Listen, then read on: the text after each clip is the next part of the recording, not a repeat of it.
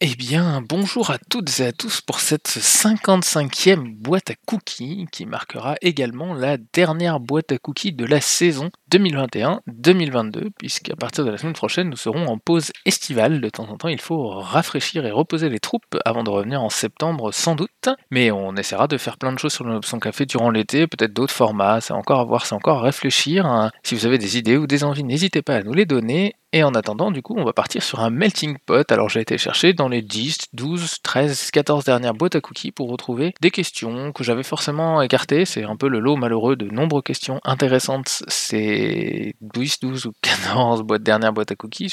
J'en sélectionne 5 à 7. Forcément, j'en laisse de côté pour tout un tas de raisons qui me sont à la fois liées à l'instant, à la fois liées à la tournure de la question, ce genre de choses. Mais du coup, je me dis que de temps en temps, c'est bien de retourner sur, euh, sur ce qu'on a fait avant et de regarder ça avec, euh, avec un deuxième jugement. Peut-être que j'ai écarté des questions un peu rapidement, peut-être que d'autres étaient pertinentes, peut-être que certaines se prêtent à un melting pot, mais pas à une séance classique. Donc du coup, bah voilà, aujourd'hui on part sur un melting pot de 7 questions. Et on commence tout de suite par la première. Les secrets doivent-ils être une option ou une obligation du lore d'un jeu de rôle? Qu'est-ce que vous pensez des jeux de rôle à secret? Est-ce que c'est des choses que vous appréciez? Est-ce que c'est des choses que vous aimez?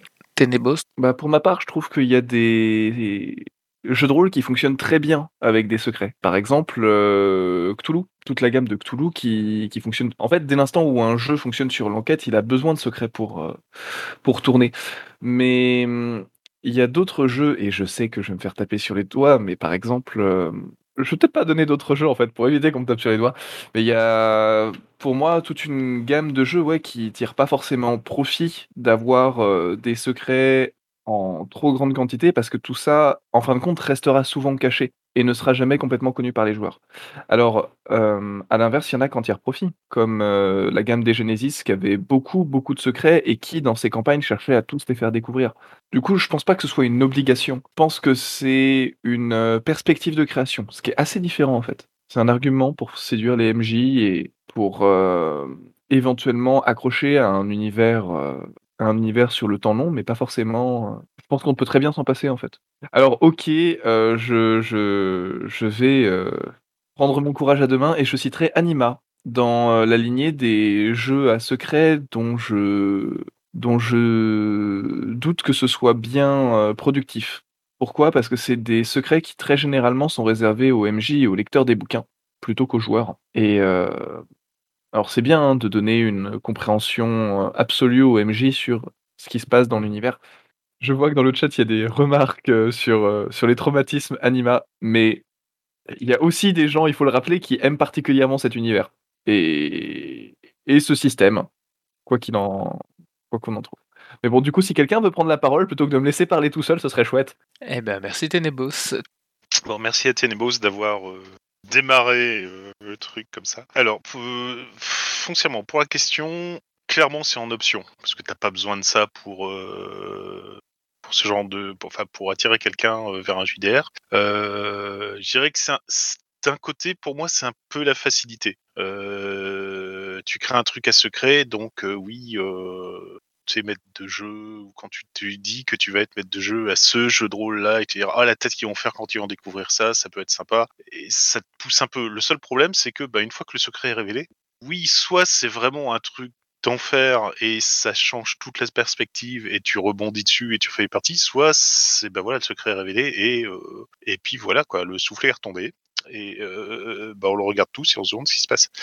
Euh, mais c'est toujours le plus intéressant, enfin le plus intéressant, c'est le plus, c'est le challenge le plus intéressant en tant que maître de jeu de mettre quelque chose avec un secret et d'avoir ton euh, plot twist qui fait que d'un seul coup, tu auras les yeux de tes joueuses qui vont commencer à briller parce qu'elles vont dire ah mince et qu'ils vont commencer à comprendre que il y a plein de trucs en derrière ou que ça change vraiment toute la perspective de tout ce qui commence, tout ce qui joue jusqu'à maintenant.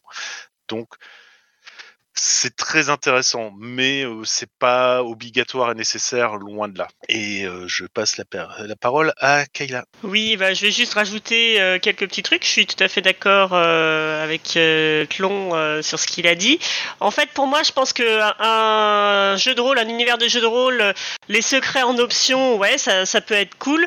Et finalement, le, moment de, de bien les exploiter, où là, ils deviennent entre guillemets potentiellement une obligation, ça peut être pour des grosses campagnes qui vont effectivement mettre les PJ au, cœur d'une histoire où le statu quo de, l'univers ou de certaines factions ou autres va changer.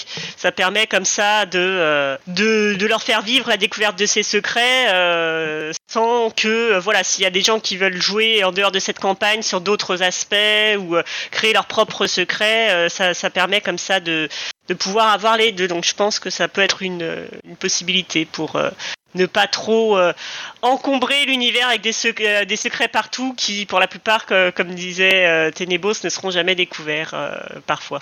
Et c'est tout pour moi. Je repasse la parole à Ténébos, justement.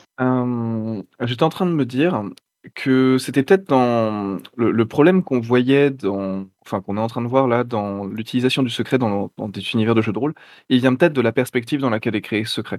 Je pense qu'on peut distinguer le secret en deux grandes catégories, qui est d'un côté le secret justement et de l'autre le mystère. Et la différence de, de- création, c'est que dans le cas du mystère, chaque indice qu'on trouve doit, au, contraire, compliquer sa saisie par, euh, par le, joueur, par ceux qui cherchent à s'en, ou par les enquêteurs. C'est quelque chose qui doit euh, augmenter leur incertitude, les forcer à réfléchir et les empêcher de trouver des liens, en fait. Un petit peu comme euh, dans cette série policière que j'aime énormément, euh, True Detective, où en fin de compte, le- les révélations finales n'arrivent toujours qu'à la fin. Et c'est seulement à la fin qu'on peut reconstituer tout le puzzle. Et ça, c'est la perspective du mystère, qui d'ailleurs est, de mon point de vue, beaucoup plus difficile à mettre en place. Mais l'important dans le mystère, c'est que il est toujours fait malgré tout pour être percé. À tout moment, on va chercher à donner des indices aux joueurs, et c'est a posteriori qu'ils vont réaliser à quel point le, à quel point le, leur enquête était énorme à quel point le, bébé était, était gigantesque. Dans le cadre de l'enquête, à l'inverse, on, est censé leur donner, donc du secret, on est censé leur donner euh, toujours euh, des indices, et effectivement, l'arrivée, euh, chaque indice est censé se suivre comme dans une pelote de laine, parce que bah c'est une enquête, on a besoin de, le découvrir, on a besoin de le... Elle est faite pour qu'on révèle l'information à la fin. Et du coup, je pense que ces deux perspectives sont très compliquées à, à mettre en rapport l'une avec l'autre et que le mystère a plus de, de raisons d'être présent dans le développement d'un univers de jeu de rôle, tout en étant le plus compliqué euh, bah, à mettre en place et, et à exploiter efficacement. Et à la fois pour l'auteur de jeu de rôle que, et pour le- les MJ qui voudront s'en saisir. Et je laisse la parole à qui voudrait la prendre? Merci Ténébos. Et j'ai l'impression que personne ne veut spécialement la prendre. Eh bien, on va passer à la question 2 dans ce cas-là. Question 2 qui est la suivante. Associez-vous l'imaginaire à un mensonge et vous sentez-vous alors comme un imposteur à jouer ainsi à des mensonges? Et on passe la parole à Ténébos. Bah, du coup, euh, je répondrais oui et non. Euh, pour euh, d'abord parce que pour moi, le jeu de rôle ou l'imaginaire de manière générale, c'est pas des mensonges. Il y a bien la suspension d'incrédulité, mais c'est, elle est nécessaire pour se projeter en tant que, spectateur ou en tant que créateur. Et il n'y a pas de honte à ça, en fait. Enfin, plus encore, dans le mensonge, il y a quand même une volonté de tromper, ce qui, ce qui n'a jamais été le cas dans l'univers. Enfin, dans le, dans l'imaginaire, on s'assume complètement. Après, en tant que MJ, je, je sais, et j'ai pas trop de honte à ça, que j'appartiens à la gamme des, des MJ illusionnistes et donc que, bah, que je vais avant tout chercher à ce que mes joueurs ressentent la partie comme une, euh, comme un tout cohérent et euh, satisfaisant pour eux.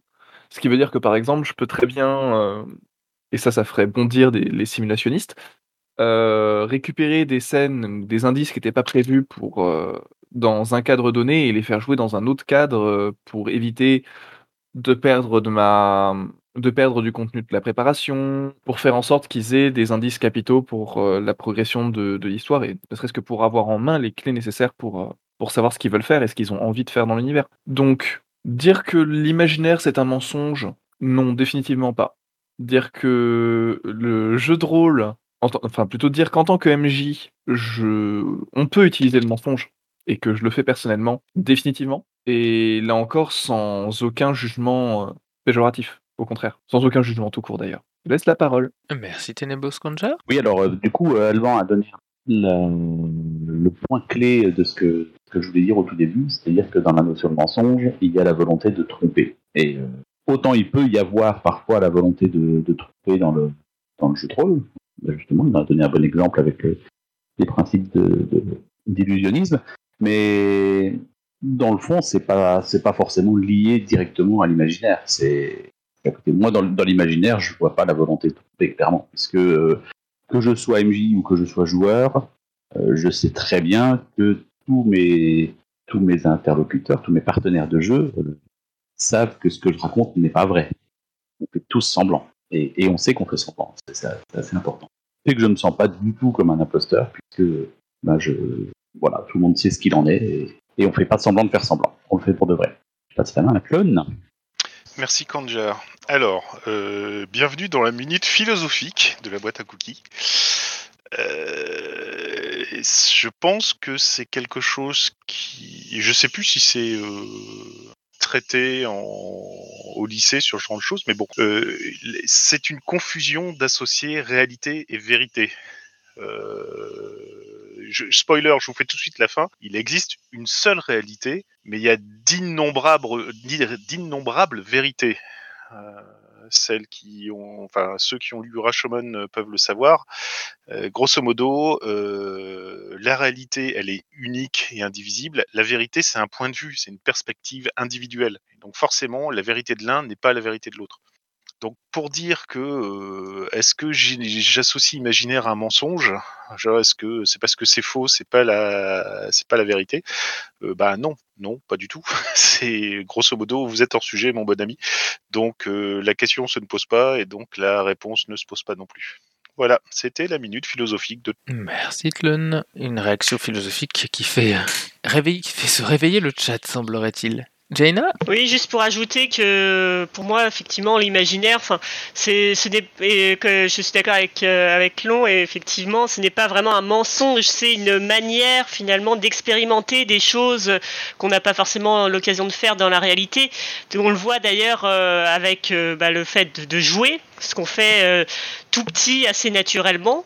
Euh, je le vois d'autant plus que bah, je travaille en ludothèque, donc euh, c'est vraiment quelque chose qui vient très vite. Le jeu, c'est une manière d'expérimenter des choses pour ensuite aussi apprendre des choses et les mettre des fois en pratique dans la réalité ou, ou, tester des, hypothèses sans que ça soit entre guillemets trop risqué. C'est finalement une, espèce d'expérience de pensée, l'imaginaire, le jeu, et ça peut aussi être un moyen d'imaginer d'autres réalités, mais ce, n'est pas un mensonge étant donné que euh, personne euh, n'y croit vraiment. Sauf, peut-être les enfants qui croient au Père Noël, où là on mêle imaginaire et mensonge, mais à part ça, euh, pour moi c'est deux choses effectivement bien différentes. Merci Jaina. Donc Kanjar nous rajoute que s'il joue, quand il joue un mensonge dans la fiction, il ne se sent pas comme un menteur non plus. Et Tlon nous fait une expression, euh, enfin nous donne un exemple de ce qu'il disait sur le fait de savoir s'il y avait un verre hier sur la table et que quelqu'un répond non alors qu'il y était, il se peut qu'il ne l'ait pas vu, qu'il était caché par une boîte de céréales, peut-être qu'il n'était pas dans la cuisine hier, peut-être qu'il était hors de votre champ d'attention, peut-être que vous avez vu qu'il s'agissait d'un autre objet. Bref, mille circonstances peuvent vous avoir empêché de voir le verre et vous porter à affirmer qu'il n'y en avait pas hier. Vous aussi faites de la philosophie avec la boîte à cookies. Alors, eh bien j'ai l'impression qu'on va pouvoir passer à la question 3 dans ce cas-là. Question 3 qui est la suivante. Comment faire ses armes en tant que joueur ou meneur de jeu sans risquer de passer l'arme à gauche ou de se retrouver désarmé?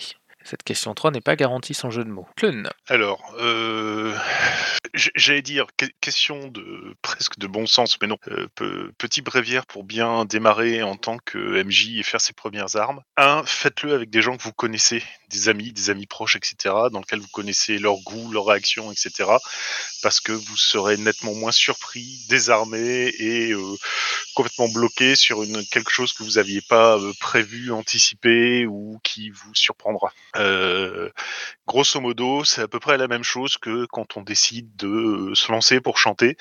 Bah, D'abord, on chante devant son petit cercle d'amis, histoire de voir si ça va bien, puis on élargit petit à petit, progressivement, pour commencer à se frotter à d'autres choses. Mais si vous voulez vraiment vous sentir en confiance, bah faites-le avec les gens qui vous mettent en confiance, généralement des amis proches.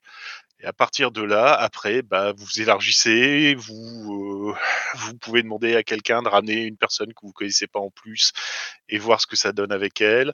Ou après, vous pouvez carrément décider, une fois que vous vous sentez assez à l'aise pour sauter un pas supplémentaire et passer au niveau suivant, vous lancer direct en convention avec des, in- des totales inconnus, voir comment ça se passe. Mais voilà, pour faire ses premières armes, de la confiance, des personnes de confiance, et forcément ben, euh, un jeu qui va aider et que, qui va plaire à tout le monde, que vous allez bien connaître parce que c'est des personnes de confiance, donc vous savez pertinemment quel type de jeu va marcher pour eux.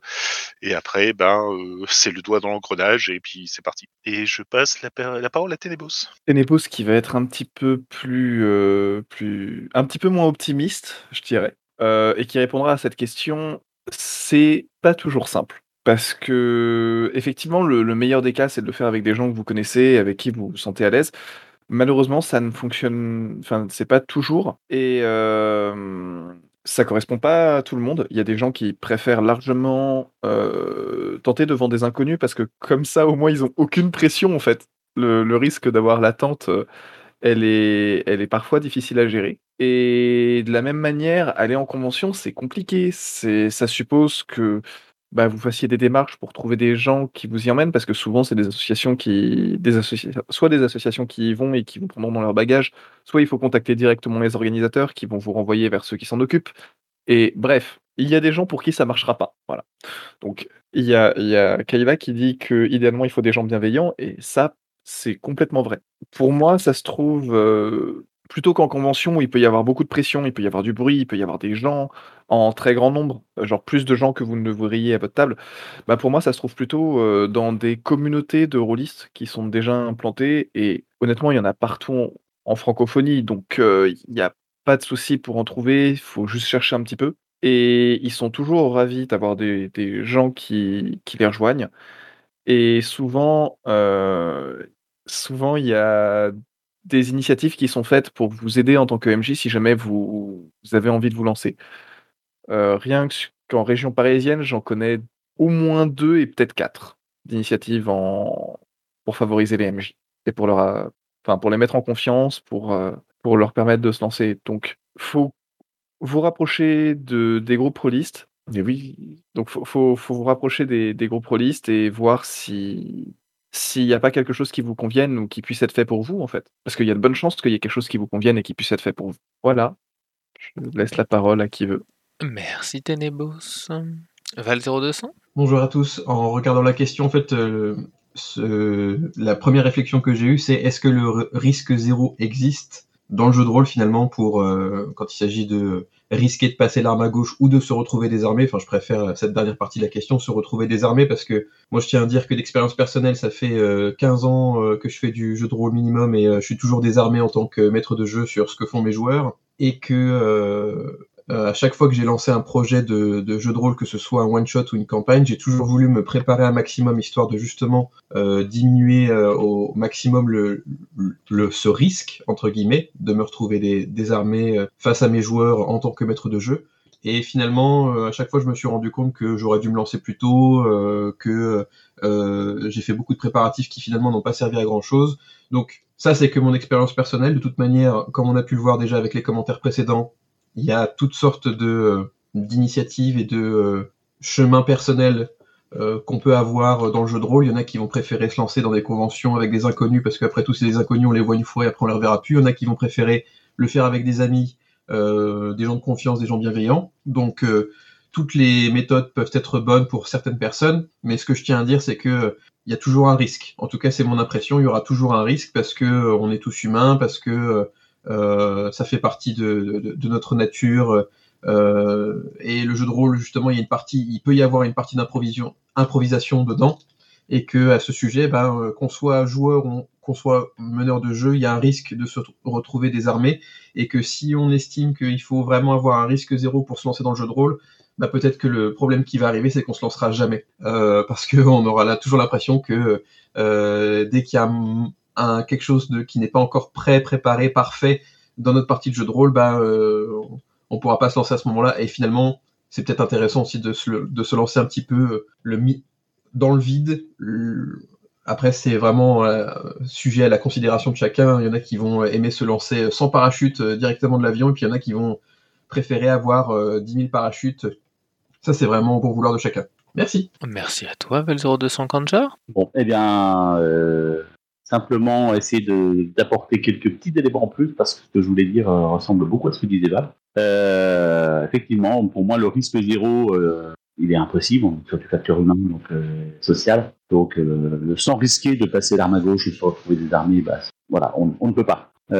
du coup, la question, comment faire ces armes Eh bien, eh bien, faut les faire. Donc, comme, comme Val le disait, il faut se lancer. Si on se lance pas, c'est le meilleur moyen, en tout cas, de ne pas faire ses armes en tant que meneur de jeu. Et, la meilleure des choses, bah, c'est de le faire sans attendre euh, d'être prêt. Que, qu'au final, bah, on ne sait jamais si on l'était tant qu'on n'a pas essayé de l'être, tant qu'on n'a pas testé pour voir si on l'était. Et puis, ben, c'est une plante, grave, c'est qu'un jeu, comme je le dis toujours, euh, en principe, une partie de jeu de rôle, c'est un jeu de société entre copains. Euh, il y a vraiment des raisons pour que ça se passe mal. C'est-à-dire que si ça se passe pas aussi bien que prévu, pas grave, on recommencera une autre fois et, ça sera peut-être mieux. Voilà.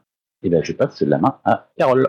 Oui, je suis tout à fait d'accord. En fait, moi, quand j'ai commencé euh, au tout début, euh, bon, alors déjà, je ne conseille pas forcément de s'appuyer sur des scénarios du commerce parce que euh, quand j'ai découvert le jeu de rôle, euh, j'étais la première dans, dans mon groupe et j'ai voulu euh, voilà initier des copains tout en faisant mon premier scénario en tant que, que meneuse de jeu sans avoir jamais joué. Et le scénario du commerce que j'ai fait jouer à, Star Wars D6, Pirate de Prexiar, ça s'est franchement très mal passé parce que je voilà je, je, je, voulais j'avais le filet de sécurité que je pensais le filet de sécurité. Je voulais pas improviser quand les joueurs faisaient pas forcément exactement ce qui ce qui était attendu par le scénario du commerce. Euh, donc voilà, ça a failli me dégoûter, euh, moi et d'autres, à vie du jeu de rôle. Donc je ne conseille pas forcément. Euh, bon, après, entre-temps, il y a sans doute des scénarios qui ont été un peu mieux faits au niveau meneur de jeu débutant. Mais euh, quoi qu'il en soit, je pense que donc il faut pas forcément chercher à être perfectionniste, mais il faut aussi être euh, beaucoup à l'écoute de ses joueurs. C'est pas grave si c'est pas parfait, mais le plus important finalement, c'est que tout le monde s'amuse. Euh, même si on, on doit s'adapter, changer des choses, c'est ça qui va permettre de pouvoir euh, faire quelque chose de sympa et euh, si c'est pas, pas, si c'est pas euh, génial ou pas parfait, ben on fera mieux la prochaine fois, on apprendra et c'est voilà, c'est comme ça que je, me suis lancée un petit peu plus tard après avoir été joueuse aussi. où j'ai fait des, plusieurs scénarios comme ça dans différents jeux de rôle dont je connaissais les systèmes qui au départ étaient sûrement pas parfaits ou un peu clichés ou autres mais où on s'est bien amusé et ça m'a permis comme ça de, de, prendre confiance en moi en tant que, que meneuse de jeu. Voilà, et oui, c'est sûr que quand on a des, des joueurs euh, bienveillants et souvent un petit peu expérimentés, ça peut aider, euh, ça peut aider un, meneur de jeu ou une meneuse de jeu débutant. Ça aide bien. Voilà, voilà pour moi. Je laisse la parole à John. Bonjour tout le monde. Je vais réfléchir en me demandant euh, qu'est-ce qu'il faut apporter euh, au cadre pour que ça se passe le mieux possible. Et euh, à mon avis, il nous faut effectivement euh, une équipe avec laquelle jouer, des partenaires de jeu qui sont bienveillants et qui sont motivés pour passer un bon moment avec nous, qui ont envie aussi de nous aider pour que ça se passe bien. Parce que euh, être MJ, ça peut être une très lourde charge, mais euh, on peut très bien jouer avec des gens qui vont nous dire attends, mais ça, euh, ne t'inquiète pas, on va, on va t'aider, on va te prendre, en, on va, on va gérer ça, on va hum, trouver un lieu, on va trouver un horaire, on va ramener ce qu'il faut autour de la table pour que ça se passe bien, on viendra avec nos affaires, on va un petit peu potasser les règles avant et de la même façon et, puis, euh, si on a l'impression qu'il y a un moment donné où il y a un petit flou, t'inquiète pas, ben nous, on, va, on va faire avancer le jeu. On est là pour euh, passer un bon moment. On est là pour t'aider, euh, pour que ça se passe bien. faire un petit peu de roleplay le temps que tu vérifies un truc, rebondir sur les idées, ne pas chercher à, casser le, les idées du MJ, mais aller dans son sens pour euh, faire en sorte que ben, on aille dans la même direction. Même si ça a l'air un petit peu railroadé, eh ben, on, ok, on, va pas tout faire pour euh, essayer de sortir des rails, mais on, va aller avec toi. Euh, deuxième truc, du coup, du point de vue des règles, je pense qu'il faut essayer de, de mener un jeu qu'on connaît et auquel on a déjà joué et avec les, lequel les autres euh, participants ont déjà joué aussi avec nous. Parce que euh, il n'y a rien de pire que euh, de devoir euh, comprendre un point de règle, de perdre beaucoup de temps, parce que ça, ça, ça va vraiment créer du stress. C'est du stress surtout pour le MJ qui euh, est toujours en, en attente enfin, espère que la, la, la narration avance tout en ayant cette charge-là. Euh, on se sent toujours beaucoup plus en, responsable des règles, de la maîtrise du système par rapport aux joueurs. Et, puis quand on, a joué au même jeu mais qu'on n'a pas joué ensemble, en fait on n'a pas forcément exactement joué au même jeu avec les mêmes règles. Parce que chaque table a ses, règles à soi et fonctionne des fois un, petit peu euh, différemment. Donc je pense qu'il vaut mieux jouer avec ses copains qui nous connaissent et qu'on connaît. Est-ce qu'il faut jouer avec le MJ avec lequel on joue d'habitude? Ça, je suis moins sûr. Parce que si on reprend un jeu que tout le monde connaît avec le MJ qui d'habitude nous fait jouer, il y aura systématiquement un point de comparaison. Et euh, on se sentira jugé par ce MJ et euh, à l'inverse, euh, peut-être qu'il aura un peu tendance à, prendre une place trop importante, à, avoir l'impression qu'on casse son, jouet habituel, son univers de jeu, son système et que ben on, on le fait pas tout à fait de la même façon et du coup il, il risque de d'être un petit peu plus critique que, que, les autres participants autour de la table. Euh, pouvoir d'être un vil optimisateur. Euh, je connais aussi des, des, MJ qui, quand ils deviennent joueurs, deviennent juste imbuvables. Euh, le cadre, après, le lieu où on va aller jouer, euh, il est aussi important. Bah, il faut qu'on se sente à l'aise, il faut qu'on soit bien installé, il faut qu'on ait tout ce qu'il nous faut pour pouvoir euh, se sentir au calme, avoir le temps aussi. Parce que si on passe son temps à regarder sa montre en se disant Ah oui, on avait dit qu'il fallait découper notre scénar, faut pas que ça dure plus de deux heures, eh ben, on se rajoute des angoisses également. Et j'ai dit plein de trucs, je pense que j'ai déjà beaucoup trop parlé. Je vais rendre la parole à Télébos qui revient. Euh, je disais que j'étais très d'accord avec ce qui venait d'être euh, dit euh, précédemment et que je me permettrais juste d'ajouter quelque chose, c'est le droit à l'erreur. C'est à la limite le, le, meilleur moyen de ne pas passer l'arme à gauche, c'est ou de ne pas se trouver désarmé, c'est d'oser. C'est de partir du principe que ça va pas être un problème. Et par exemple, si à un moment donné vos joueurs font vraiment quelque chose auquel vous n'aviez pas pensé, que vous êtes complètement perdu, mettez la partie en pause. Prenez 15 à 30 minutes pour réécrire votre scénar en fonction de, ce qui vous arrive, et vous avez le droit de le faire plusieurs fois dans la séance, en fait. C'est... Vos joueurs, ils sont censés être capables de l'entendre. Que vous savez pas comment réagir, que vous avez du mal. Ils peuvent même vous... Ça a été suggéré précédemment, mais ils peuvent même vous proposer des pistes si vraiment vous, vous ne voyez pas. Et là encore, on est dans une perspective AMJ, hein. on n'est pas dans une perspective euh, de narration partagée. Parce que normalement, dans une perspective de narration partagée, vous n'avez pas ce problème. Tout le monde prend la parole euh, et tout le monde participe à la création. Voilà, c'est tout pour moi. Merci Tenebos. Kanjar. Oui, je reviens pour, euh, bah pour dire que, le, encore une fois, le, le meilleur moyen de minimiser les risques que ça se passe mal, c'est c'est de, bah, de faire attention à ses attentes, de ne pas avoir des attentes trop élevées. Et en réalité, faire ses armes, c'est un objectif qui est parfaitement louable en soi. Simplement dire, je fais ma première partie. Je ne vais pas forcément euh, faire une partie qui sera, qui sera impressionnante. Euh, et c'est pas grave. Si ça se trouve, elle le sera quand même. Mais euh, il ne faut pas se le fixer comme objectif parce que euh, c'est le meilleur moyen d'être déçu. Et de toute façon, qu'elle soit bonne ou qu'elle soit mauvaise, cette partie, elle sera mémorable rien que par sa nature de première. Donc euh, ça, ça, n'a pas besoin d'en être un, ça va être, ça va être automatique. Donc le, le, le, conseil que je peux te donner, bah, c'est on assume de débuter, on s'assure que les autres sont au courant, on n'essaie pas d'être de, d'être euh, d'être vraiment à l'aise quand on n'est pas. Euh, bah, en fait, on va, on trompera personne.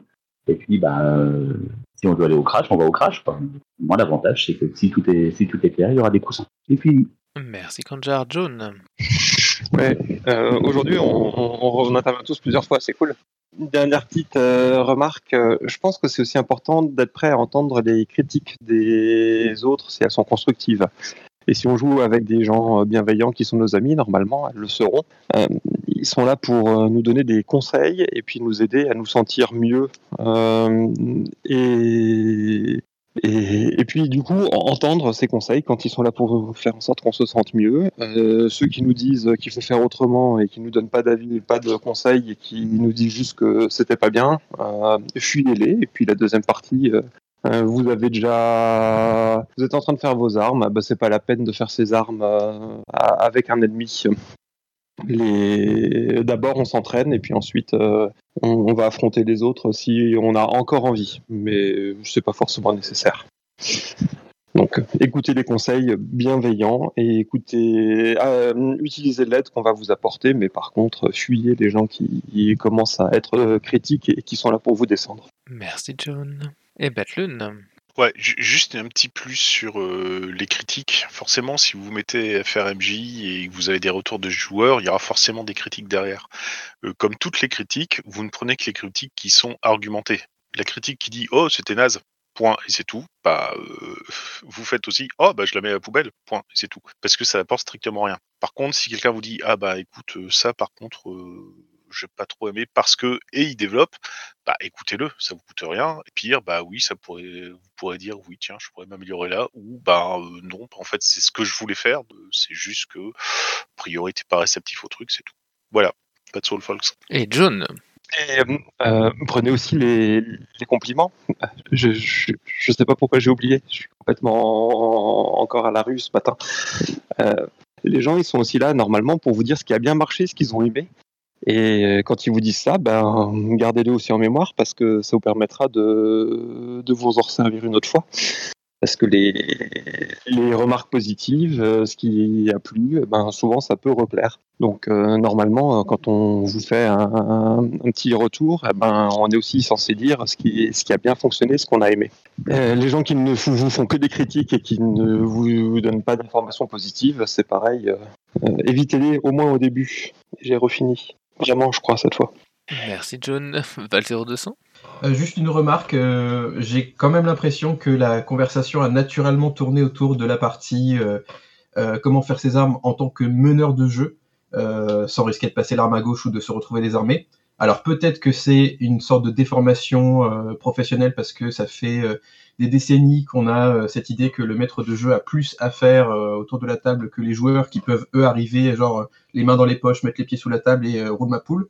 Alors que finalement, on sait aussi que faire ses armes en tant que joueur, il peut y avoir des obstacles, il peut y avoir des difficultés. On en a parlé, hein, il, y a, il, y a, il y a des associations, il y a des endroits où on peut se réunir, il y a des outils émotionnels qui permettent de s'assurer que ce qui va se passer pendant la partie, ça peut, ça, ça, ça va peut-être plus nous correspondre. Euh, et que euh, j'ai aussi euh, l'avantage du jeu de rôle aujourd'hui, c'est que on n'a jamais eu autant d'exemples de ce à quoi une partie de jeu de rôle peut ressembler. C'est-à-dire que euh, il y a euh, 40 ans aujourd'hui, peut-être que euh, on n'avait que un bouquin, on lisait le bouquin et finalement c'était ça le seul exemple qu'on avait de ce à quoi ressemblait une partie de jeu de rôle. Alors qu'aujourd'hui, on a des vidéos, on a des podcasts, on a euh, des actual play et euh, finalement comment faire ses armes en tant que joueur. Je vais juste m'attarder un petit peu là-dessus parce que j'ai beaucoup parlé de comment faire ses armes en tant que meneur de jeu. Euh, en tant que joueur et en tant que meneur de jeu aussi, c'est un conseil qui s'applique aux deux finalement, c'est qu'on peut regarder, on peut s'informer sur internet sur à quoi ressemble une partie de jeu de rôle. Il y a même des jeux de société qui tiennent, qui tirent un petit peu sur le jeu de rôle histoire de faire une sorte de porte d'entrée. Donc aujourd'hui, il y a plein d'outils qui existent. Je suis d'accord que c'est pas forcément évident de les trouver hein, parce que nous, moi qui m'intéresse justement aux médias jeux de rôle, je les connais parce que euh, c'est mon quotidien, c'est un de mes hobbies euh, préférés. Euh, mais c'est vrai que quand on est dans le, grand, public, bah, à la limite, quand on passe à la FNAC, on voit ces espèces de boîtes euh, d'introduction au jeu de rôle qui peuvent justement permettre d'ouvrir une porte et après de s'intéresser à des livres de jeux de rôle vraiment faits pour. Donc voilà, quand on est joueur et quand on est MJ, il y a plein d'exemples aujourd'hui, il y a plein d'outils qu'on peut utiliser pour se préparer. Euh, et encore une fois, hein, euh, je, je tiens à repréciser que le risque zéro, je ne pense pas qu'il puisse exister, qu'un jour il faudra quand même passer, passer le, le cap, même si euh, effectivement on peut diminuer un maximum le risque jusqu'à un, un niveau où ça nous, ça nous est confortable personnellement. Merci. Eh ben, merci à toi, Ténébos. Et bah, effectivement, euh, je crois que par déformation, euh, on a tellement l'habitude de, de, de, de ce genre de questions du côté MJ que la partie joueur était complètement passée à la trappe. Et merci de l'avoir fait revenir sur le tapis. Je pense que il y a, deux perspectives. Il y a la perspective, est-ce qu'on veut s'améliorer soit en tant que joueur avant de commencer une partie, ce qui est, ce qui est possible, et il y a la perspective, comment commencer une partie en étant sûr que ça va bien se passer. Et euh, bah, en tant que joueur, hein, bien sûr, pas en tant que MJ. Et en tant que joueur, je pense que la présence de dispositifs de sécurité émotionnelle, c'est très très important, ne serait-ce que pour la première partie. Vous pourrez vite vous rendre compte de si ça vous convient ou si ça vous convient pas. Mais pour une première partie, vous avez quand même envie d'avoir l'option de déjà de savoir où vous mettez les pieds, genre d'avoir des trigger warnings qui vous disent euh, OK, dans cette partie, il y aura de la violence, du sang, des larmes, blablabli, blablabla. Et voire pire, hein, si, vous décidez de vous lancer dans du culte, euh, faites-le à vos risques et périls. Dans tous les cas, avoir ce genre d'avertissement en amont et avoir des outils pour calmer le jeu en partie, si jamais vous vous sentez, si vous sentez que ça va trop loin, que ça dérape, bah c'est bien pour vous. Parce que une partie de jeu de rôle, surtout quand c'est fait avec des inconnus, ça peut déraper. C'est donc pour moi une partie avec euh, un dispositif de sécurité émotionnelle, c'est quand même une sécurité en plus pour vous en tant que joueur. Et pour la partie euh, bah, s'améliorer, je crois que le- l'élément le plus important, c'est d'essayer d'être attentif à ce que les autres sur la partie veulent et, et à leur bien-être. Parce qu'en fait, si vous, vous pouvez être gêné par ce qu'ils font, ils peuvent l'être aussi par ce que vous faites. Faut, faut pas oublier ça. C'est, ça reste une, une, la partie de jeu de rôle reste une intervention interpersonnelle et à partir de là, bah, on doit tous faire attention les uns aux autres. C'est notre responsabilité collective. J'ai fini. Merci, Ténébos. Eh bien, j'ai l'impression d'avoir loupé personne et que donc on va pouvoir passer à la question 4. Question 4 qui est la suivante. Pensez-vous que la fascination des rôlistes pour le combat est due au fait qu'une arme est souvent considérée comme un outil de compensation phallique? Cette analyse vous semble-t-elle hors de propos? La surreprésentation des hommes au sein de notre loisir peut-elle être liée à cette fascination ou y voyez-vous uniquement un côté historique? La question est peut-être un petit peu taquine. Inigin Alors, on est forcément dépendant des représentations qu'on a, euh, des épées, de la symbolique euh, religieuse de l'épée, euh, christique de l'épée fondamentalement dans nos sociétés, ou de la représentation de la beauté des combats pour, par exemple, les armes orientales. Et je sais, par exemple, que le fait qu'on ait des épées quand j'étais jeune n'a pas été sans... le fait qu'on utilise des épées en jeu de rôle n'a pas été sans impact et sans lien avec le fait que, par exemple, j'ai fait de l'escrime. Mais pour répondre plutôt à la deuxième question, j'aurais tendance à dire que la surreprésentation des hommes au sein du jeu de rôle, même si cette surreprésentation est à nuancer, c'est-à-dire que euh, depuis, euh, disons, 10 ans, euh, on voit quand même une nette, une nette augmentation de la mixité dans les conventions ou dans les tables de jeu de rôle, montre que c'est pas un problème de représentation phallique ou de fascination pour les épées ou pour le combat ou pour whatever, sachant d'une part que rien n'empêche une femme de s'intéresser au combat, euh, et d'autre part, euh, on n'est pas forcé de jouer uniquement à des, jeux de gros bourrins. Euh, et j'ajouterais que, par exemple, pour parler d'un jeu extrêmement populaire, extrêmement attractif, le jeu de rôle Vampire la Mascarade, et en particulier son édition Camaria, c'est-à-dire le jeu en costume, costume noir de préférence, et dans des intrigues ouvertement sociales et absolument pas combatives, a été un énorme produit d'appel euh, pour pas mal de jeunes femmes. Euh, donc je tiens à signaler simplement que le, le facteur numéro un, à mon avis, du euh, peu de- d'entrée de, femmes, si tant est qu'on puisse encore parler de peu d'entrée, comme je l'ai dit, ça, ça augmente significativement, euh, c'est peut-être aussi l'attitude des joueurs. Et j'ai fini. Merci Inigin. Tlun Alors, euh, comme je dis, après la philo, on va passer à l'histoire. Le, le, jeu de rôle euh, base euh, historique, c'est l'enfant du wargame, vu que c'est euh, c'est le fait de passer à un joueur, un pion, on va dire, par rapport au wargame, et le fait que les, les- créateurs de D&D à l'époque et lancer le truc sur du médiéval, c'était que ils étaient plus partis sur quelque chose de beaucoup plus moderne, sauf que moderne, ça fait guerre moderne. Et dans fin des années 60, début des années 70, la guerre du Vietnam était encore très présente dans les mentalités américaines. Et ils ont très vite compris que ça aurait été un peu malaisant de se lancer dedans. Et donc un petit gars a proposé et si on partait sur le truc de Tolkien? Parce que ben là on pourra pas nous taxer d'être ou des anti américains qui ne supportaient pas le fait qu'on a été détruire des communistes en Asie ou des pros du pampan boum boule qui veulent tout dégommer à tout va. donc dans l'idée voilà quoi. C'est, on n'a pas choisi le médiéval fantastique et surtout le médiéval avec les épées et tout le reste par un besoin quelconque en fait. Ça a plus été une réaction et un compromis pour sortir quelque chose sur un jeu en évitant des problèmes sociaux, on va dire, ou oui, ce, qui, qui, aurait pu émerger par rapport à ce type de truc. D'ailleurs, ça, aurait été intéressant de voir s'ils avaient vraiment sorti un truc sur la guerre moderne, guerre du Vietnam, si ça aurait eu l'impact que ça a eu avec l'Heroic Fantasy et tout le reste. Mais bon, voilà. Et donc, je passe la, personne, la parole au suivant s'il y a quelqu'un. Merci Tlun. Jaina? Oui, donc euh, je me dis que vu la question, c'est pas mal d'avoir un point de vue d'une de, de, femme. Du coup, moi quand j'ai commencé, effectivement, c'était euh, très encore très masculin. Clairement, il y avait euh, peu peu de filles et c'est vrai que ces dernières années, ça s'est.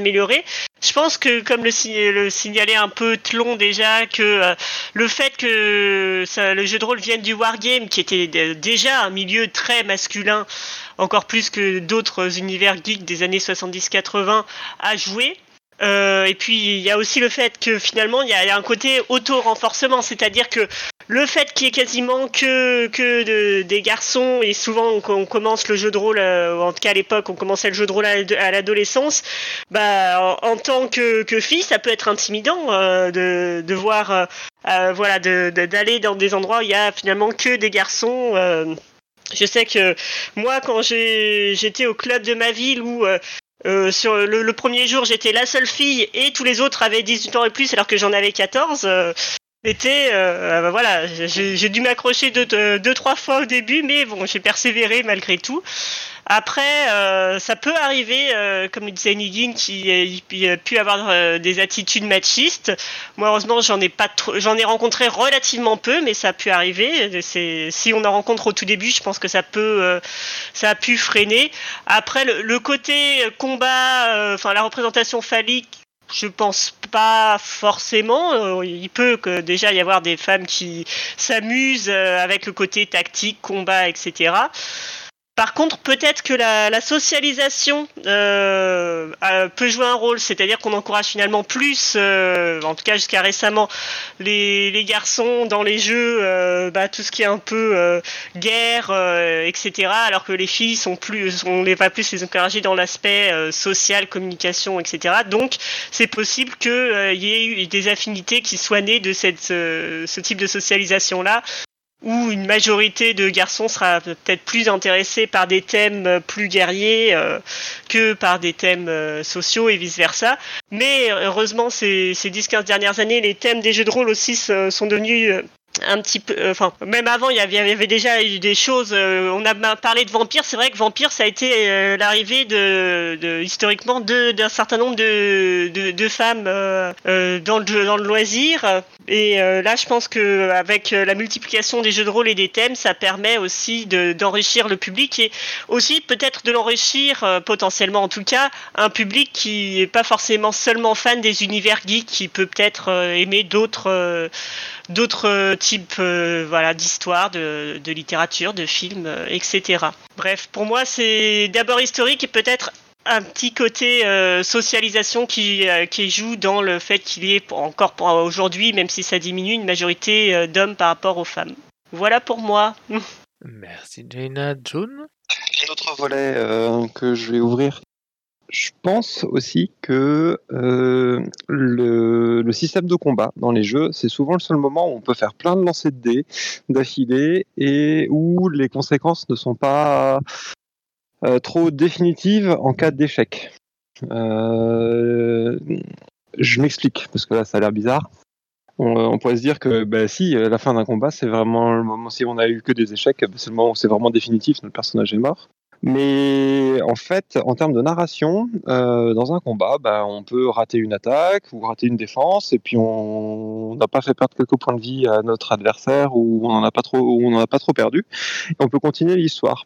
Alors que euh, au minimum euh, au début, dans mes premiers jeux auxquels j'ai joué, j'ai l'impression que tout ce qui était faire avancer la narration, si on rate le jet, eh ben on n'a pas l'indice, on n'a pas l'information importante pour pouvoir passer à la suite. Heureusement, on en est revenu et on a créé des tas de systèmes qui permettent de, continuer à, à avancer de ce point de vue-là. Et, et en fait, on a toujours hyper compliqué les systèmes de combat parce qu'on avait l'impression que c'était là qu'on allait mettre de l'enjeu et tout. Euh, c'est aussi peut-être euh, un des moments les plus simples pour mettre une tension narrative parce que eh ben, on, risque notre personnage dans, dans ces situations-là. Est-ce que c'est les, les moments les plus intéressants en termes de tension narrative? Euh, Moi, j'en suis pas certain du tout. J'en suis en tout cas bien revenu, même si à l'époque, euh, il y a 30 ans, quand j'ai commencé à faire du jeu de rôle, un, peu, un tout petit peu moins, euh, on, on faisait ça euh, très souvent. Euh, Il y a aussi le côté une aventure, eh ben, c'est un moment où il doit y avoir des combats parce que dans les films qu'on voit de fantasy, fantastique, de SF, il y a toujours un moment où il va y avoir un conflit qui va naître, donc il fallait caler ça dans, dans nos histoires. Et je vais rajouter un autre truc parce que euh, même si c'est pas euh, le côté phallique qui revient derrière, mais euh, moi quand j'étais ado, j'adorais les très longues listes d'équipements dans lesquelles il fallait fouiller, trouver un truc, une petite astuce, voir tout ce qui était proposé et, découvrir un univers de jeu par les, les manuels d'équipement. C'est vraiment un truc qui m'a bien plu. Euh, les, petits gadgets futuristes, que ce soit euh, si on joue un agent secret dans James Bond, que ce soit dans Star Wars, euh, ou même des trucs euh, mettre fan, eh ben, je trouvais ça trop trop cool. Et je passais des heures et des heures à compiler des listes d'équipements, à regarder ce que ça faisait, et puis à me dire ah ça j'aimerais bien l'avoir. Régulièrement, bah, c'était quand même aussi associé au combat, même si c'était quand même beaucoup plus limitatif, parce qu'en gros on regardait ok c'est quoi le plus efficace, qu'est-ce qui fait le plus de dégâts, et on, on s'arrêtait euh, généralement à ça. Et je m'arrête là-dessus. Merci John.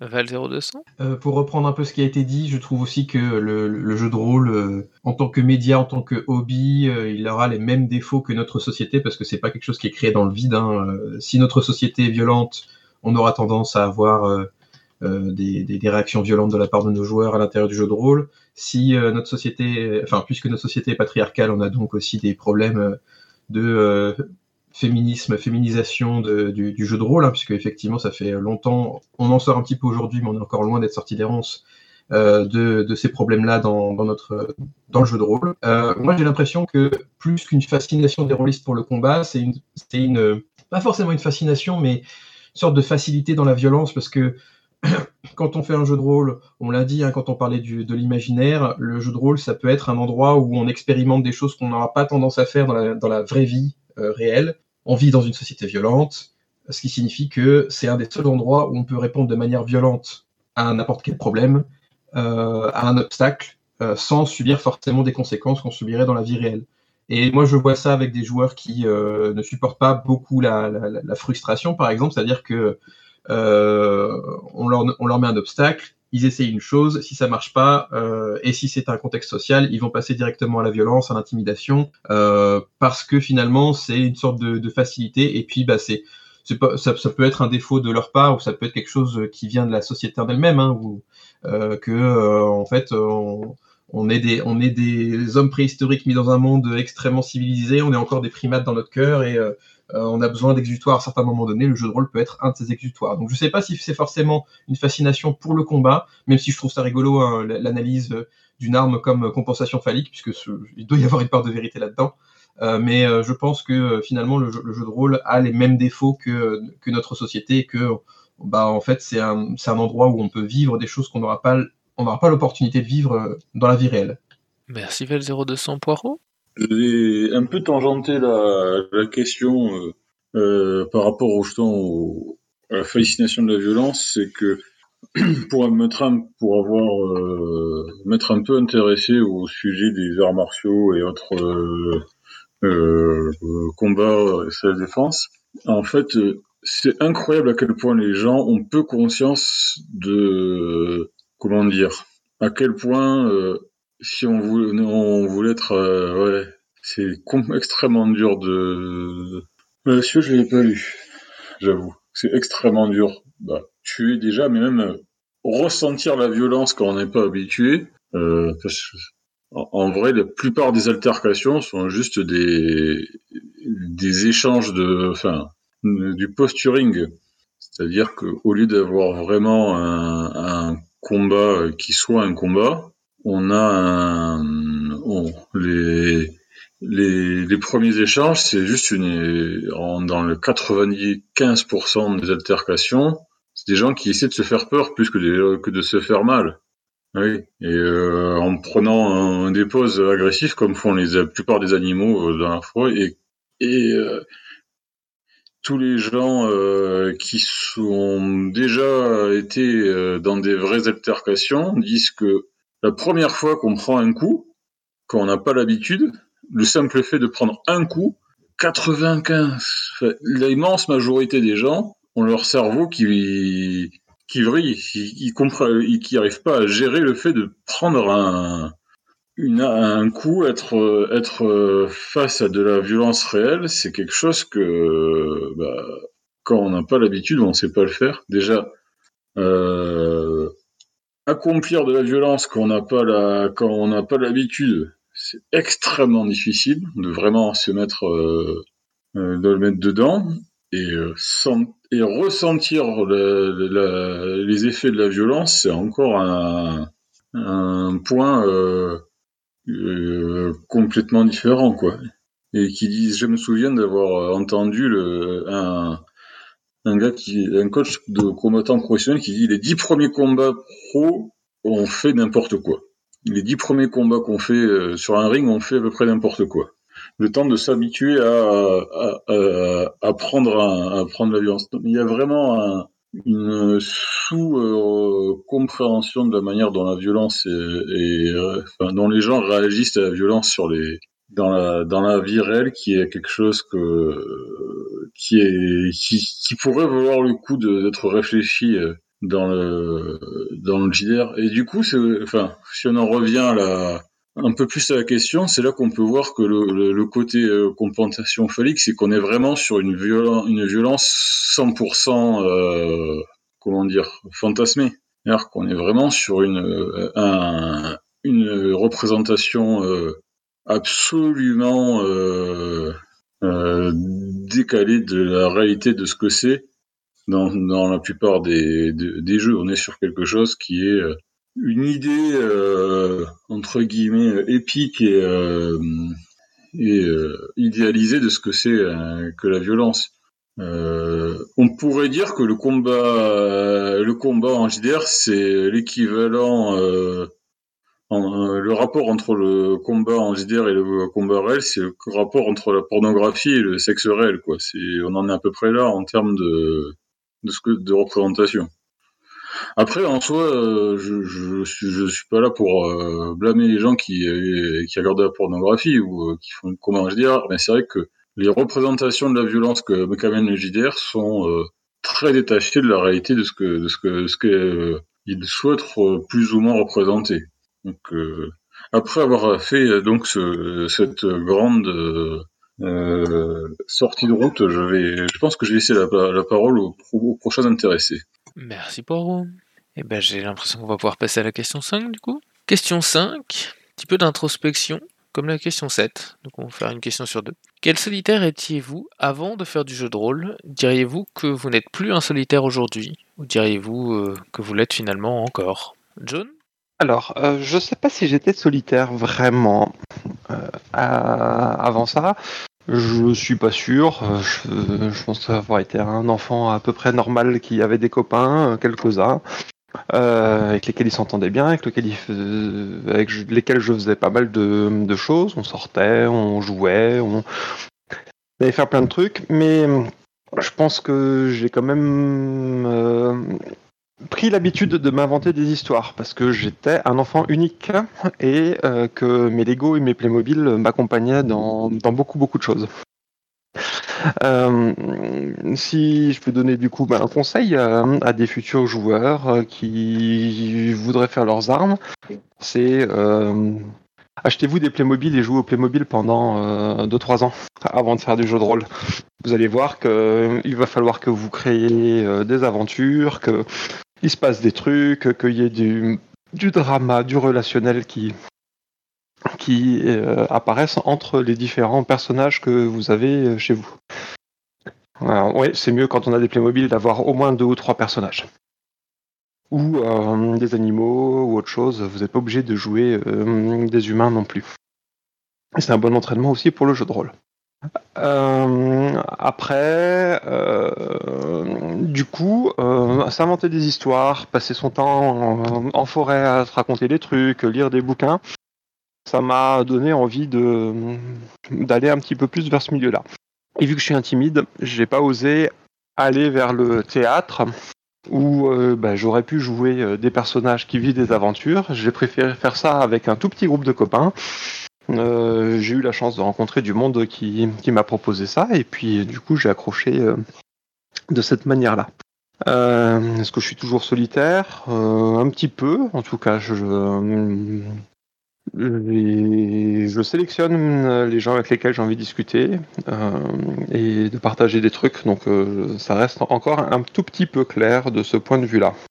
Euh, mais c'est ce qui est sûr aussi, c'est que euh, c'est un exercice qui nous apprend à, s'exprimer, à s'exprimer face à d'autres, à faire ressortir euh, des idées, à argumenter à certains moments, à faire ressen- ressentir aux autres des émotions, et que c'est un, bon outil pour dépasser certains complexes, certaines euh, inquiétudes, une certaine, euh, réserve, euh, voire une certaine timidité. Donc, lancez-vous si vous avez l'une ou l'autre de ces, de ces difficultés-là. Faites du jeu de rôle. Clone Merci John. Ben, en fait, j'allais dire pas loin d'être le même parcours que John. Sauf que comme moi j'ai quelques années de plus au compteur, il n'y avait pas encore des Playmobil à l'époque, donc c'était plus euh, des, petits soldats 72e en plastique, quoi. Mais bon. Non, euh, j'étais assez solitaire avant parce que j'étais plus justement euh, dans la lecture, euh, dans le contemplatif, et que euh, mes parents trouvaient génial que je puisse m'occuper tout seul en fait, à en effet raconter des histoires par moi-même, etc. Euh, par contre, c'est vrai qu'il y avait aussi une certaine timidité qui fait que ben j'allais pas naturellement vers les autres, ou alors il fallait vraiment que euh, y ait quelque chose qui me motive pour y aller. L'arrivée du jeu de rôle, en fait, ça a plus été formateur dans la prise de parole face à un groupe, parce que c'était pas quelque chose qui était inné chez moi. Alors que quand on commence à jouer, qu'on commence à interagir avec les autres, euh, on est plus à même justement à pouvoir gérer ce genre de choses. Et ça, ça apporte quand même pas mal et beaucoup, euh, notamment après, euh, que ce soit aussi bien au niveau professionnel que au niveau purement personnel. Et ça vaut le coup de, pouvoir s'améliorer sur ce genre de relations sociales.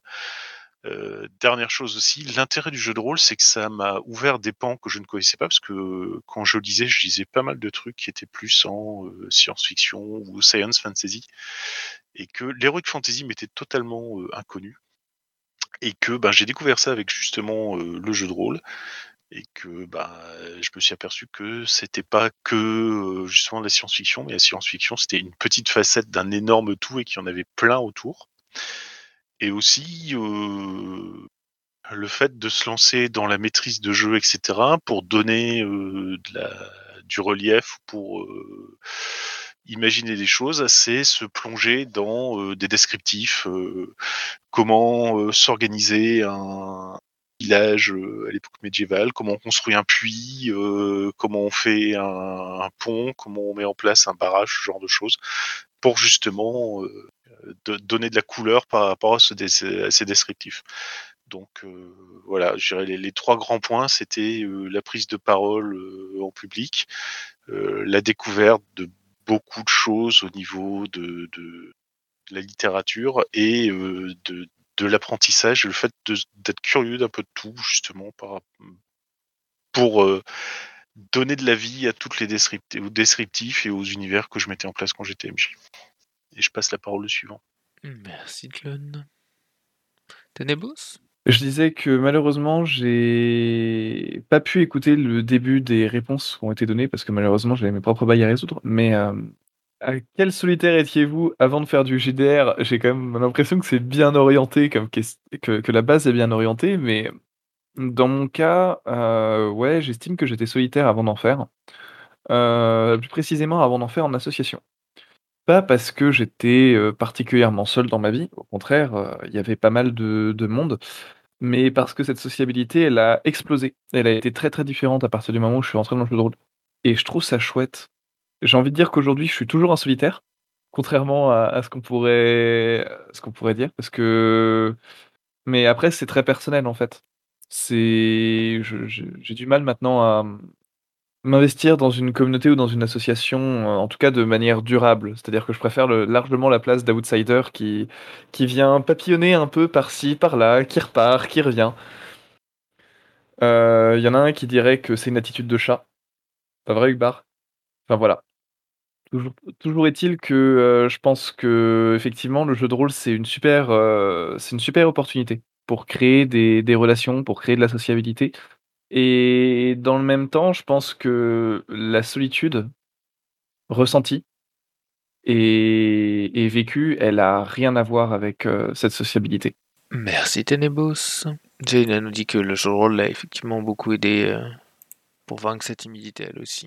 Val 0200 Juste pour répondre à la deuxième partie de la question, savoir diriez-vous que vous n'êtes plus un solitaire aujourd'hui, j'ai quand même l'impression qu'aujourd'hui, on n'a jamais eu autant à disposition de communautés, de plateformes, de forums où on peut discuter.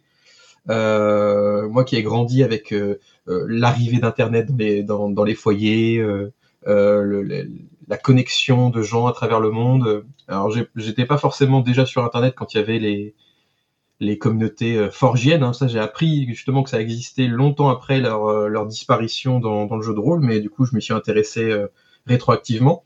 Mais je sais qu'aujourd'hui, bah, en fait, il y a des chaînes YouTube, il y a des TikTok, il y a des podcasts qui parlent de jeux de rôle, il y a la boîte à cookies, à la fois en Discord, à la fois en, émission, qui permet justement de discuter euh, de jeux de rôle. Et moi, c'est ce ce que je cherche finalement aujourd'hui, parce que en tant que euh, maître de jeu, j'ai toujours voulu euh, m'améliorer et donc euh, lire euh, les techniques et conseils, astuces des autres. Et euh, euh, petit à petit, ça m'a fait atterrir sur des sites qui parlent de ludologie, de philosophie de jeu de rôle, de comment bien tenir une partie, comment bien se comporter à table, parce que finalement dans le jeu de rôle, il y a plein de choses qui rentrent en compte.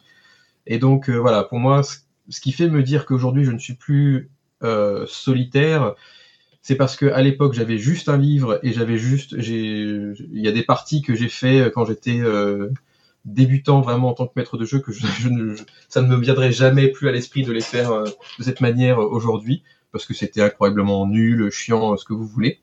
Euh, et que bah voilà, à l'époque j'avais que le livre comme euh, référentiel. Aujourd'hui, je peux euh, demander l'avis de plein de personnes différentes, je peux en discuter. Alors après, euh, le, le- le revers de la médaille, c'est qu'effectivement, il y a tout le monde peut parler sur Internet. Voilà, c'est que pour moi, il y a des bonnes personnes qui peuvent parler sur Internet. Et euh, il y a d'autres communautés euh, jeux de rôle qui sont un peu euh, passéistes pour moi. Et maintenant, la, la problématique, c'est pas de trouver des gens avec qui en discuter, c'est de faire le tri en fait entre ce qui m'intéresse, ce qui m'intéresse pas. Et ça, c'est quelque chose que malheureusement, je peux pas accélérer parce que ça fait partie aussi de se découvrir soi-même, savoir ce qu'on aime, ce qu'on n'aime pas.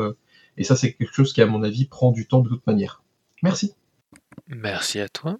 Alors, eh bien, j'ai l'impression qu'on va pouvoir passer à la question 6. Question 6, faut-il intervenir si un joueur prend le rôle de capitaine de navire et dirige les actions du groupe? Pour l'interrogation, et si oui, comment? Shuba? Alors, euh, je répondrai simplement euh, pourquoi? Pourquoi est-ce qu'il faudra intervenir si le joueur prend le rôle de capitaine de navire et dirige les actions du groupe? En fait, si ça se fait, euh, si ça se fait avec l'accord des autres et pas en écrasant les autres, en quoi c'est un problème? La majeure partie des parties et des groupes euh, repose sur un certain nombre de joueurs qui seront moteurs et qui vont guider les autres, qui vont faire avancer l'histoire. Euh, pourquoi à quoi, et à quoi ça servirait de, l'empêcher de faire en fait? Si c'est pas fait au dépens des autres, si c'est fait au dépens des autres, oui, il y a une question, il n'y a pas de question, il faut recadrer, il faut dire ok, bon, euh, on a compris que tu avais envie de donner des ordres. Enfin, cela dit, euh, c'est un jeu de rôle, tout le monde a droit de s'amuser, de jouer son personnage et de faire ce qu'il veut. Mais si euh, c'est ce qui fait avancer le groupe et si ça pose pas de problème, ou pire encore, si les autres le poussent en fait, parce que parfois il y a des groupes où clairement, quand euh, tout le monde a l'air gêné et ça avance pas, et, euh, et personne ne veut endosser le, le rôle de leader, et puis il y a une personne qui prend le rôle de leader, et là on sent un vrai soulagement chez les autres en disant ah ok pas ça va pas être à moi de guider, j'aurais juste à suivre en fait. Et euh, comme le dit All Chat d'ailleurs aussi, c'est clairement pour moi c'est pourquoi est-ce qu'il faudrait empêcher ça si c'est pas fait au détriment des autres? C'est ça sert à rien, c'est contre-productif. Du coup, je vais passer la main à euh, ben, Val 0200. Merci Jouba. Euh, moi, je reviendrai justement sur euh, cette idée que bah, le commentaire de Olshad hein, qui dit que personne ne veut, parfois, personne ne veut endosser le rôle de leader. Et j'ai même envie de dire, j'ai eu des, exemples où il y en a qui ont endossé le rôle de leader contre leur volonté. Moi, j'ai déjà eu des, retours de la part des joueurs qui disaient, bah, en fait, partie, pendant cette partie-là, euh, j'avais l'impression de trop parler, j'avais l'impression d'être tout le temps en avant, d'être tout le temps le moteur de- du groupe, et à un moment, ça m'a saoulé. Et euh, pendant euh, 10-15 minutes, j'ai rien fait pour voir ce qui s'est passé. Effectivement, et à ce moment-là, le, le rythme a pris un coup. Et d'ailleurs, cette idée de partager le, le spotlight, hein, partager le projecteur, ça fait partie de la longue liste des choses que le maître de jeu est supposé euh, vérifier, euh, attester pendant la partie. Enfin, ça fait partie des longues responsabilités qu'on a attribuées pendant très longtemps au maître de jeu. Et aujourd'hui, c'est vrai qu'on a plutôt tendance à dire qu'on est tous responsables autour de la table, y compris justement de faire en sorte que tout le monde ait euh, le- le- leurs 15 minutes de gloire pendant la partie. Euh, mais il y a quand même une notion de euh, euh, il y, a des- il y a des joueurs qui des joueurs et des joueuses qui vont prendre naturellement l'ascendant sur les autres parce qu'ils sont peut-être plus extravertis dans la vraie vie parce que d'un seul coup ils, ils ont l'occasion de, de, de- de faire des bêtises et ça leur plaît énormément et donc du coup ils prennent énormément, énormément de place ça fait quand même partie des, éléments du jeu de rôle hein, que euh, on est dans une histoire collaborative et que quand quelqu'un prend l'ascendant sur les autres, et ben ça peut créer des soucis. Ça peut en créer encore une fois parce que bien sûr, si c'est consenti, euh, si c'est dans les règles, si c'est euh, si c'est le cadre de jeu, pas de souci. Hein, tant que tout le monde est d'accord, tant que tout le monde est au courant, pas de souci. Mais aujourd'hui, il y a une raison qui, pour moi, il y a une raison qui fait qu'aujourd'hui, on voit des jeux de rôle de plus en plus collaboratifs qui apparaissent parce qu'au final, on se rend compte que quand il y a un déséquilibre dans le pouvoir, ça peut créer des soucis. Bien sûr, quand euh, tout le monde est à égalité, ça peut en créer d'autres, des problèmes. Hein, c'est pas la panacée non plus, c'est pas une solution à tous nos problèmes. Mais euh, à partir du moment où il y a un déséquilibre du pouvoir euh, sur la narration, euh, ben il faut faire attention à ce moment-là. Hein. Si c'est bien fait, c'est très bien, mais euh, si c'est mal fait, ça sent immédiatement que euh, quelqu'un prend l'ascendant, que euh, un joueur parle plus que les autres et que euh, il y en a peut-être dans les ombres qui sont en train de, de, de, de marmonner dans leur barbe euh, parce que justement ils aimeraient bien avoir un petit peu de, de, de temps euh, euh, sur, le, sur les devants de la scène. Voilà, merci. Merci, Val0200. John. Dans certains jeux, on a même euh, des, des situations où euh, on, on a des, des leaders officiels dans les groupes. Euh, et où il va y avoir euh, un, officier euh, par rapport aux autres euh, joueurs qui sont ses subalternes, il va y avoir un maître et son valet, il va y avoir un, seigneur et puis ses suivants, sa cour. Et il y a des outils qui existent pour se répartir quand même du coup le, le pouvoir à certains moments. Euh, c'est explicité, si je ne me trompe pas, toujours dans la magnifique collection Sortir de l'auberge chez Lapin Marteau. Euh, dans jouer des parties de jeu de rôle, il me semble, il y a un chapitre sur comment, comment gérer ces, ces conflits de, hiérarchie. Euh, c'est repris aussi sûrement sur plein d'autres sites. À droite à gauche, je vous laisse vérifier, je n'ai pas la main actuellement sur, sur mes ouvrages et mon ordinateur. Euh, est-ce que c'est grave, est-ce que c'est pas grave? Encore une fois, ça dépendra de, du groupe et puis de ce qui a été décidé ensemble, du contrat social qu'on a mis en place. Moi, je pense que ça peut même être un, super moteur euh, dans certaines situations. Et euh, qui est-ce qu'on va mettre à cette place de leader? Est-ce qu'on va prendre celui qui a l'habitude d'être un leader, celui qui qui souvent est un peu trop timide et qui aimerait bien euh, qu'on lui donne euh, une place un petit peu plus prépondérante dans la narration. Euh, dans les deux cas, il y a des avantages et des inconvénients. Parce que ben, ça peut être effectivement intimidant d'être le leader. Des fois, on n'a pas envie d'aller au devant des, autres, prendre la, la place et le temps de parole des autres. D'autres fois, ben, malheureusement, on s'en fiche complètement et on pourrait aussi écraser du coup euh, la narration et puis le plaisir des, autres joueurs autour de la table.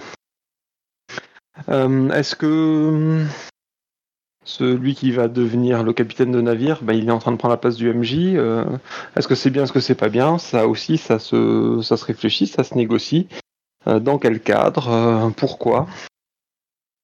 Euh, Je pense quand même qu'à un moment ou à un autre, il faut qu'on on ait vraiment défini qui sera l'arbitre et qui prendra la décision finale euh, dans une situation donnée. Et ça peut très bien être euh, un ou des joueurs, comme un joueur à statut particulier, comme un meneur de jeu dans du jeu de rôle plus traditionnel. Euh, je sais que sur notre campagne de perdu, ben, on a décidé, euh, par exemple, euh, que une campagne qui est ouverte à tout le monde, je le rappelle. Venez sur le bocal et dites que vous avez envie de participer une fois, deux fois, dix fois, tout le temps, et vous serez accueillis autour de la table. Les, les différentes situations, elles sont gérées par différents joueurs. Euh, chacun est responsable d'un élément, de la nature, de la météo, des animaux. euh, et, c'est lui qui va être l'arbitre final dans, ce domaine-là. Et on change à chaque séance. Ça me paraît aussi intéressant et puis ça permet de, répartir un petit peu le, côté euh, le côté leader entre tout le monde et puis à certains moments de, s'essayer à quelque chose. Bah, Peut-être qu'on n'y arrivera pas très bien, on pourra hum, réessayer une autre fois ou bien dire ok ça ça m'a pas plu et je vais laisser la main à quelqu'un d'autre. Euh, J'ai l'impression que personne n'a mis un petit plus un derrière moi. J'en ai pas l'impression non plus. Merci, John. Et ben, ça va nous permettre de passer à la question 7 dans ce cas-là, et dernière question de ce matin.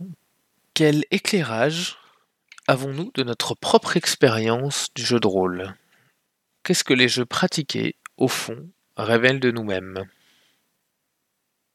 Claude avait commencé par de la philosophie, et nous finirons par une question philosophique. Ténébos. J'adore cette question, déjà. Euh, je la trouve vraiment super chouette. Et donc, je sais pas qui l'a posée, mais en tout cas, merci de, de l'avoir posée. Le. C'est une phrase de PTGPTD, Val, non? Dis-moi à... dis-moi à quoi tu joues et je te dirai qui tu es. Mais je suis pas tout à fait. euh, Enfin, je, veux bien la référence si, tu l'as. Mais euh, alors, pour en revenir à la question, il faudrait distinguer à quel niveau on veut cet éclairage sur notre propre expérience. Si on parle de réflexion critique, on en, a quand même de plus en plus. Et c'est pas parce que la théorie rôliste euh, est relativement critiquée que elle ne fait pas son bout de chemin. Euh, surtout que en parallèle, même si les rôlistes euh, ont pas forcément accès à tout ça, il y a quand même une grosse grosse réflexion sur l'industrie du jeu vidéo et il y a un certain nombre d'éléments là-dedans comme euh, au niveau du level design ou ou de la construction des personnages, par exemple, qui peuvent être pris. Donc, euh, il y a une, euh, il y a moyen d'avoir une recherche transversale et d'avoir une, euh, assez bonne saisie de, notre activité sur le plan théorique et voire même universitaire. Parce que bon, les, lapins des, bouquins des lapins marteaux, ça reste de, de bonnes grosses références dans le domaine. Quant aux jeux pratiqués, je pense qu'essayer de lier l'identité au jeu pratiqué, ça reste de la psychologie de comptoir. C'est un peu comme essayer d'interpréter vos rêves et de dire vous deviez avoir un problème avec votre paternel, non? Il y a des gens qui aiment se mettre dans des situations difficiles. C'est pas pour autant que gérer les, enfin en jeu de rôle, hein, on se comprend. C'est pas pour autant que gérer les taxés de masochistes. C'est un exemple, un exemple comme un autre. Et je pense que la principale chose que ces jeux révèlent de nous, c'est notre goût pour l'imagination. Simplement. Merci Tenebos. Chuba exprime sur le chat qu'il est d'accord avec toi euh, sur le fait que ça dépend beaucoup du milieu dans lequel on traîne et des MJ qu'on peut croiser. Et que du coup y apporter une grille de lecture psycho-comportementale, euh, c'est et aberrant euh, pour lui. Jane Oui, je suis d'accord que évidemment ça dépend aussi des rencontres et des possibilités de jeu, même si aujourd'hui avec Internet ça, ça s'est quand même pas mal élargi. Mais je pense quand même que les jeux auxquels on joue et ceux qu'on n'aime pas révèlent euh, pas notre personnalité, mais des goûts simplement en matière de fiction. Euh, je sais que voilà, moi j'aime pas du tout euh, Donjons et Dragons. C'est bah voilà, je suis pas très jeu de rôle tactique, dungeon crawling, etc. Il y en a d'autres qui vont adorer. Voilà, c'est des questions de goût. Tout comme euh, je vais préférer euh, je sais pas, un- une série policière, policière avec de l'enquête plutôt que euh, de l'action pure et dure sans trop d'intrigues développées. et qui se concentre plus sur le fun et peut-être des personnages un peu rigolos quoi.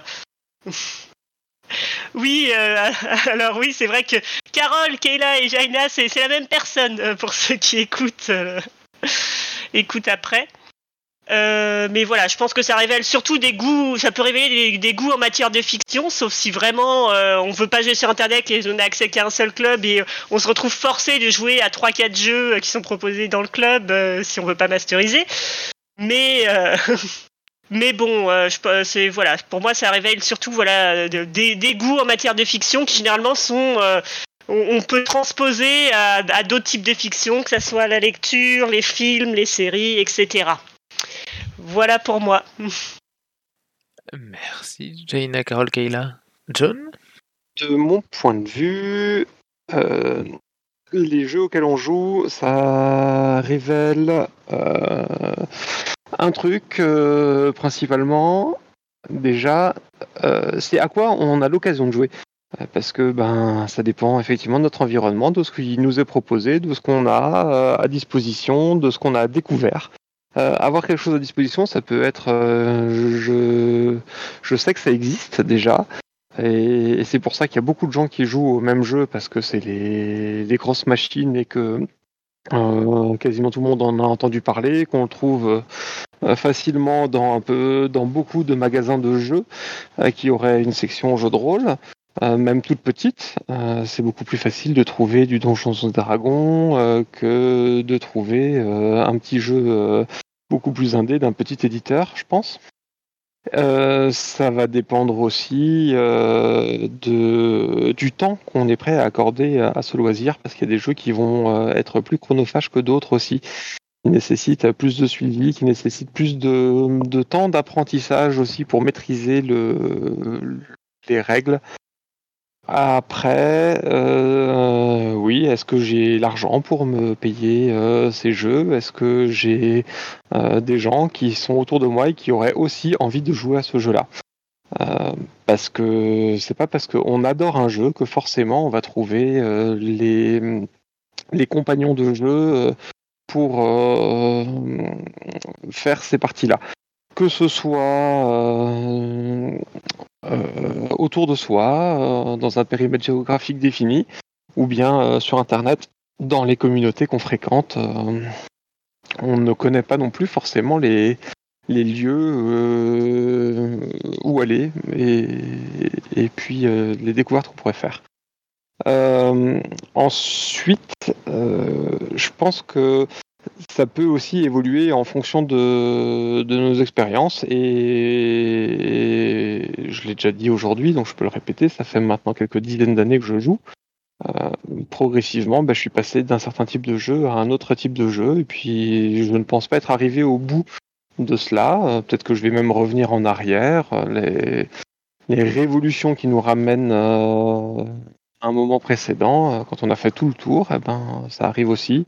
Il y a le côté nostalgique qui peut venir, et il peut y avoir euh, ce besoin un peu plus ludique à certains moments, d'avoir envie de d'avoir vraiment euh, des, règles complexes, ou bien euh, un côté plus narratif, ou l'envie de jouer avec une personne qui ne joue qu'un seul jeu, parce qu'on en a entendu parler, parce que ça nous intéresserait de, faire quelque chose avec cette personne-là. Donc, bah, ça révèle où, où on est à un moment donné, de nos possibilités et puis de, de nos envies, je dirais. J'ai mis assez de philosophie, euh, j'espère, Asgard. Tu as été parfait comme d'habitude. Non, Val non. 0200 Oui, j'ai un peu compris la deuxième partie de la question différemment parce que pour moi, quand j'ai lu qu'est-ce que les jeux pratiqués révèlent de nous, j'ai pas forcément compris ça littéralement en mode à quoi tu joues là maintenant et qu'est-ce que ça dit de toi parce qu'effectivement ça, ça dépend pas forcément de, de ce qu'on a envie de faire. C'est peut-être on est en train de tester un truc, etc. Moi, j'avais vraiment compris ça en mode euh, quel est votre jeu de rôle favori finalement. hein. si on devait euh, poser la question à, tout le monde autour de cette table, on aurait des réponses différentes, on aurait des raisons différentes aussi qui font que telle personne va préférer Donjons et Dragons, telle personne va préférer le PBTA, telle personne va préférer euh, Star Wars D6. Ça peut être pour des raisons de système, ça peut être pour des raisons d'univers. Et au final, je suis d'accord justement avec le, le- commentaire de Carole là-dessus, c'est que n'empêche, euh, si les jeux qu'on pratique là actuellement n'ont pas ont, peut-être des facteurs extérieurs qui vont les influencer, les jeux qu'on préfère, ça va peut-être dire quelque chose de nous, hein, parce qu'aujourd'hui, on le sait, le, jeu de rôle, c'est un, un média, un hobby multifacette avec euh, plein d'univers différents, plein de systèmes différents, avec beaucoup de règles, peu de règles, avec euh, plein de gens différents qui vont vouloir euh, participer, avec plein d'expériences différentes. Et euh, je sais que moi, hein, d'expérience, il y a des choses que, que je vais préférer à d'autres, que ce soit en tant que maître de jeu ou en tant que joueur, parce que là aussi, il peut y avoir des différences. Et donc, il y a quand même un intérêt de se poser la question de euh, euh, quelle, expérience me plaît, euh, parce que ça permet d'en savoir un peu plus sur, soi-même et quel genre de jeu de rôle on a envie de pratiquer. Et justement, ça, ça fait partie un peu de cet éclairage qu'on peut avoir de notre propre expérience de, jeu de rôle. Alors, moi, en tant que maître de jeu, l'éclairage que j'ai directement de mon expérience, ça va être via le, le ressenti, le feedback des joueurs, euh, de mes joueurs autour de la table, des discussions que je peux avoir sur Internet, parce que des fois, euh, je lis un texte et je me dis, mais putain, mais je fais ça depuis le début alors que je devrais pas. ou l'inverse, euh, ou là, il faudrait faudrait que je teste ça à la prochaine partie.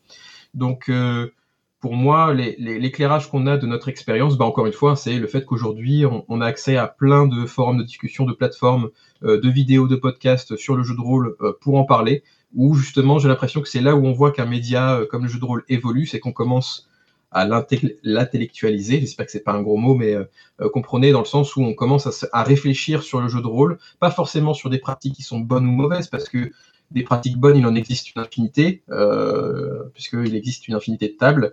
En revanche, on sait qu'il y a des pratiques qui sont euh, mauvaises, hein, mais c'est pas forcément le sujet là aujourd'hui.